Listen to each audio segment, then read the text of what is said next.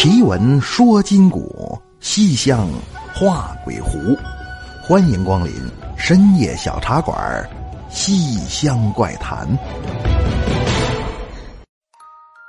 晚上好，朋友们，欢迎光临深夜小茶馆，收听《西厢怪谈》。我是主播杨派。在上一集的故事当中呢，咱们讲到延寿县元宝镇的首富周老爷子因患绝症。那又是吐血，又是抢救的，反正折腾了个一溜十三招，最后是不治身亡。家里人难过呀，不差钱请僧道凡尼变着花的发送老爷子。那可谁成想，这人刚死了没多大一会儿，又活过来了，是红光满面，精神迸现。旁边人吓得，这怎么回事？有人说是不是回光返照啊？都没听说过回光返照的是人死之前突然就来精神了，吃也吃得，喝也喝得。老爷子这都已经闭眼了，再晚一步连了个屁的了，这也能叫回光返照？那叫什么？这叫诈尸胡闹！左右人等嘀咕，反正也是瞎猜。这会儿老头说话了：“我能活过来啊，是因为有人赠药。”哎呀，不知是谁给了我一粒药丸，我就活过来了。家里人听了都是啧啧称奇。很快，这件事就传遍了整个元宝镇，都说周老爷子这是福报临门，你呀大难不死必有后福。可谁成想，转天夜里这老头又要死。那之前咱就讲到这儿。如果对这些内容没印象的话，说明您听反了。这个故事应该从上集开始收听。那那么周老爷子为何死去活来？这赠药的神秘人又是谁呢？您各位呀，听我接着往下说。他这犯病的症状简直跟昨晚一模一样啊，都是突然之间这肺子就像炸了似的。您各位呛过水吗？咱这么说吧，他这感觉跟呛水差不多，区别是他这呛的是变态辣的辣椒水哎呀，反正是痛苦万分，赶紧叫车往医院送。有来奔丧的，听说怎么着，又犯病了？刚才还好好的呢。旁边说拉倒吧，咱干嘛来了呢？好好的还奔哪门子丧啊？我估计啊，昨儿就阎王爷歇班饶了一天，今儿个整上路。哟，这怎么话说呢？折腾两回还行啊，不算折腾。咱这不没走吗？呸！我说的是周老爷子折腾两回，他这毛病死一回，你知道多难受啊？哈 哈那也是，别愣着了，咱也去瞧瞧吧。就这么着，各界来宾也都聚到医院，看见家属还安慰呢：“节哀啊，节哀。”家属说：“不难过，怎么的？又活了？啊，就刚才，口吐鲜血，两眼发直，肺子像针扎那么疼，最后是撒手而去。家里人哭吧，而刚打算抬走，跟昨天一样。”老爷子扑棱一下坐起来了，我觉得我还有抢救的必要啊！他又活了。那么如果说之前是什么医学奇迹，那这回可有点说不过去了。问老爷子怎么回事周老爷子说跟上回一样，也是他这刚觉着不好，俩人推门进屋，走吧，今儿是真到时候了。那还没等老周说话呢，那穿白衣服老太太又进来了，仨人耳语一阵。很明显，头颅那俩人面露难色，这能行吗？老太太也不含糊，看着好像是从兜里掏出来个什么东西塞给他俩，俩人还让他这不合适。你看你，那行吧，那俩明儿再来。这俩人推门出去，老太太还是拿出了一粒药，吃了它。这回老周学聪明了，老姐姐呀，您这是别废话，吃药不吃，救命怎么不吃？我听见了，他俩说明儿还来。老太太脾气大，一听老周说这个，伸手啪一个大嘴巴子抽上去，左手掐腮帮子，右手拿着个药丸，你给我吃了它。看他咽下去了，老太太打么打么手，明天我也来。之后是扬长而去。旁边有人说：“呵，你这是有福啊？怎么的呢？你看呢？”死了就来人救你啊！不吃还掐腮帮子往下灌，这得是多大恩德？不是，救可是救，怎么就管一天呢？那许是法力不够，药效不足。不过没关系，死了就能救，这就不错。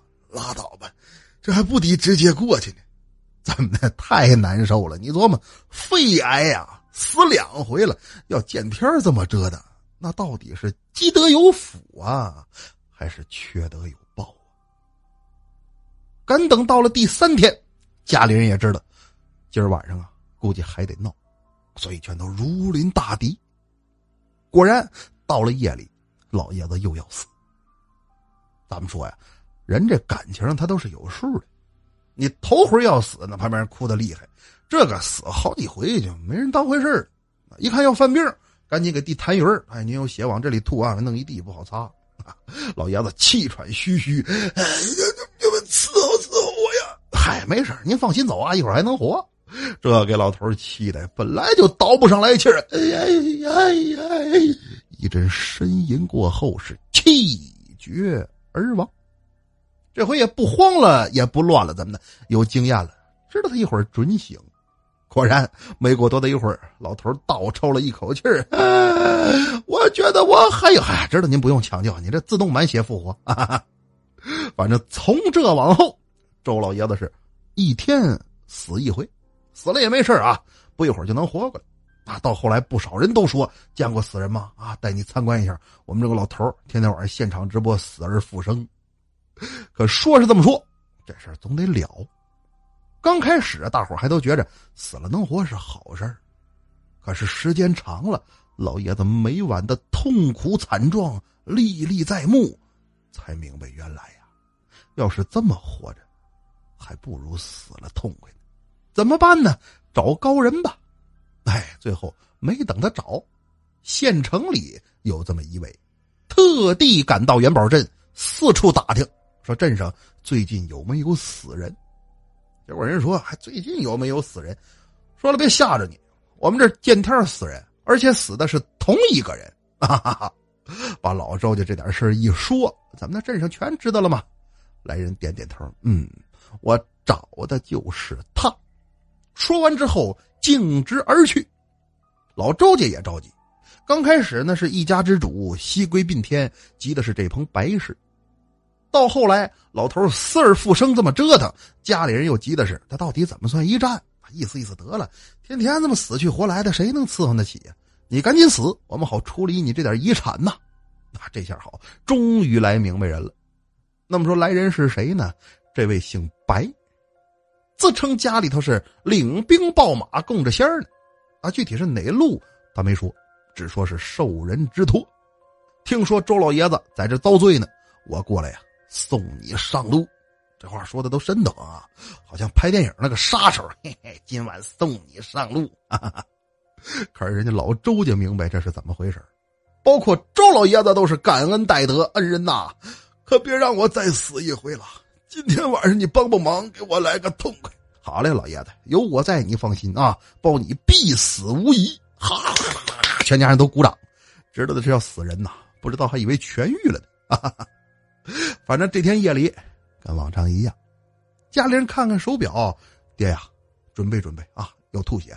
臭老爷子说：“知道了，我那个遗言呐，行了，爹，十好几天了，天天说遗言，告别的话也差不多了。”您该走走您的，回头逢七我给您上坟去。行，先生，您这个再看白先生，坐在椅子上，手里端着个酒盅，正在这自斟自饮。听老爷子问话啊，您走您的，你那一吐血，我就过去陪你。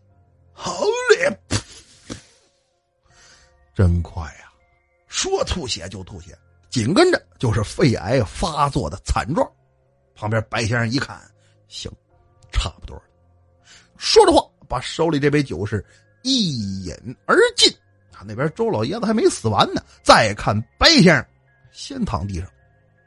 之前交代过，我跟老周一块过去。他死了，你们该怎么办怎么办。我躺下之后，谁也别动我。时辰到了，我自然转世还阳。啊，家里怎么乱，怎么忙活这棚白事，咱不提。单说老周他死了之后。还是熟悉的场景，还是过往的故人。大门外，这俩拘魂的阴差进来，走吧，今天该上路了。紧接着，后头那白衣服老太太也进来了。两伙人见面都是一脸的尴尬。这俩人说：“我的姑奶奶，差不多得了，啊，老太太说：“且没完呢，我得让他长长记性。”这会儿，老周只听身后有人说话：“他长多的记性，你造多的孽。”回头一看，谁？白先生。老太太一看来人了，眼神中流露出些许的惊恐：“你，你是老白？是啊，咱俩都姓白。今天把这事儿摆摆。”老太太说：“拜拜拜。” 白先生伸手一指那扇房，再看老太太吃奶的劲儿都用上了，却怎么开都推不动一分一毫，这才回头满面堆笑，又自带点委屈的说：“ 白先生，我此番作为呀，可不是平白无故，您得听我解释。”老太太没说完呢，那俩阴差也说话：“啊，那个这这这里头可没我们俩什么事啊。”这会儿，白先生怒目圆睁，厉声喝道：“没你们俩事儿，要不是尔等玩忽职守，收受贿赂，这周老先生至于遭这么大的罪？”俩阴差一听这个，哐哐就跪地上了。“哎呀，您大人不计小人过，我们也是糊涂。”老太太倒是磊落：“要，可不怪他们哥俩。”拿手一指老周：“这都怪他。”那那么说，白老太太跟这周老头子。到底有什么恩怨过节呀？这事儿还得从二十年前说起。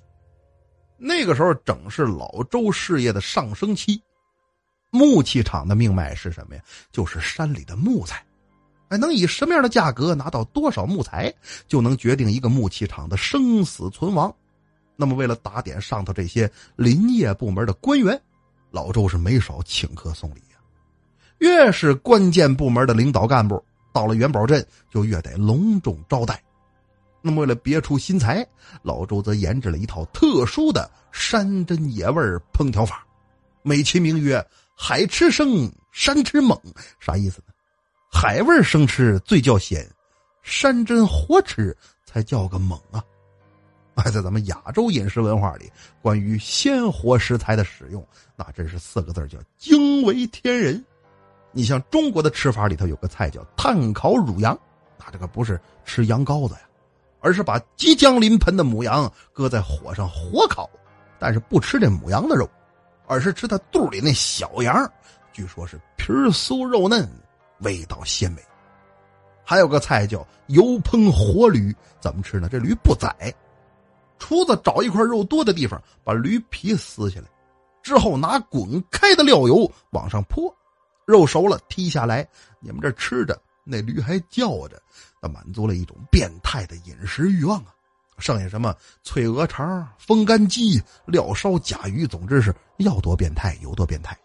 哎，这还只是中国的吃法，日本那个更变态，这就不过多介绍了啊！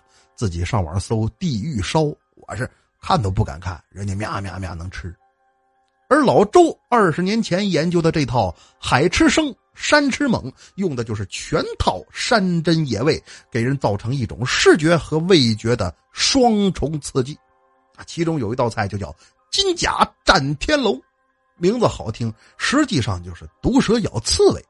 哎，这蛇毒进入刺猬体内，把刺猬血转化成一种特殊的蛋白酶，之后呢，蛇肉炖刺猬肉，据说味道十分鲜美。正是因为这个，才得罪了白三奶奶和刘老太爷这一门的刺猬精跟蛇精。那咱之前说过，这两家一个擅长治虚病，一个擅长治实病，两家合力共同研制了这么一个阴阳回魂丹，为的就是让你死去活来，遭受病痛折磨。那说完这些，老太太问白先生：“你说我们家徒子徒孙死伤无数，我报个仇有毛病没？你糊涂啊！人世间这些个阴阳果报，到了下头自有严君评判。你这司法报仇，又何尝不是造孽呢？实话跟你说，我老白这趟来，还是报恩来的。怎么个报恩呢？原来，这白先生从小是个孤儿。小时候眼看就要饿死了，正赶上老周上山拉木头，一看孩子挺可怜，那还利用自己这乡绅的身份给联系了一下民政部门，好歹算是得到了救助，这才长大成人。啊，我们家老仙儿知道你最近干的这些事儿，开始还不爱管，后来我们俩一聊才知道，原来周的善人是我的恩人。那你说，他这事儿算是积德呀，还是作恶呀？他白三奶奶听到这儿也是哑口无言。